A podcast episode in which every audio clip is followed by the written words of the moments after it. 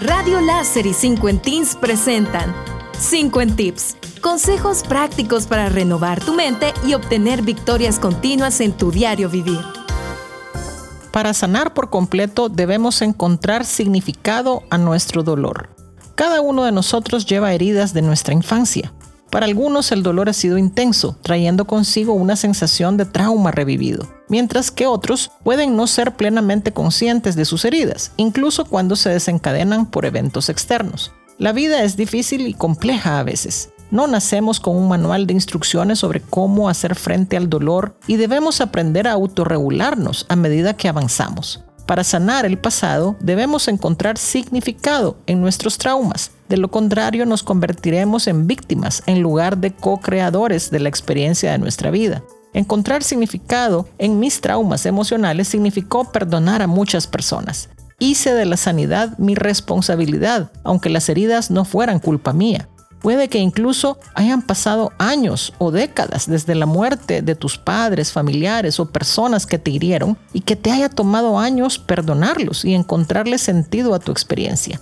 No importa cuál haya sido tu dolor, es un llamado para que aprendas a amarte a ti mismo. A menudo hay lecciones importantes contenidas en nuestras experiencias infantiles. A veces significa excavar el pasado como un arqueólogo y clasificar las ruinas. Nadie realmente te dice esto, pero a veces el proceso de sanación duele más que la propia herida. Es el proceso de sanación donde la mayoría de personas huyen y se dan por vencidas porque las heridas son demasiado difíciles de afrontar.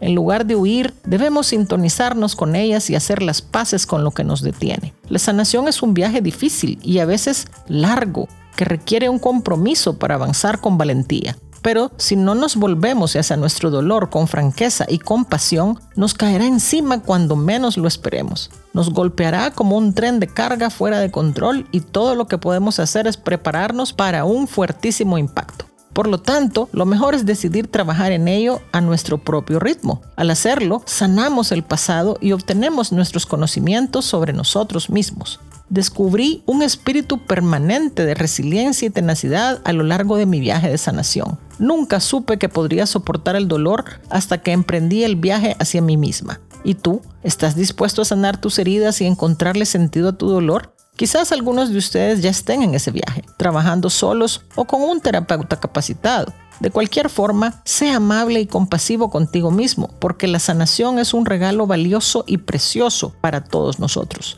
Descubrir la esencia de quién somos debajo de nuestras cicatrices y heridas requiere que seamos sensibles a nuestras necesidades emocionales, porque la persona que emerge del dolor no es la misma que lo experimentó. Con esto en mente, presta atención a las siguientes preguntas. ¿Estás verdaderamente comprometido en sanar tus heridas del pasado? ¿Qué aspectos de tu pasado son demasiado dolorosos y te ha costado mucho procesarlos? ¿Qué cambios quieres experimentar realmente en tu vida a partir de hoy? ¿Qué pensamientos deseas albergar de ahora en adelante? Una vez nos decidimos a enfrentarlo, te aseguro que trascenderemos nuestros traumas y encontraremos el significado a nuestras experiencias, dándoles una nueva interpretación. Hay esperanza para todos nosotros, cincuentines. Gracias por tu sintonía a los 50 tips de hoy. Te esperamos todos los lunes, miércoles y viernes a las 9 y 50 de la mañana, aquí en Radio Láser y en la página de Facebook de 50 Teens.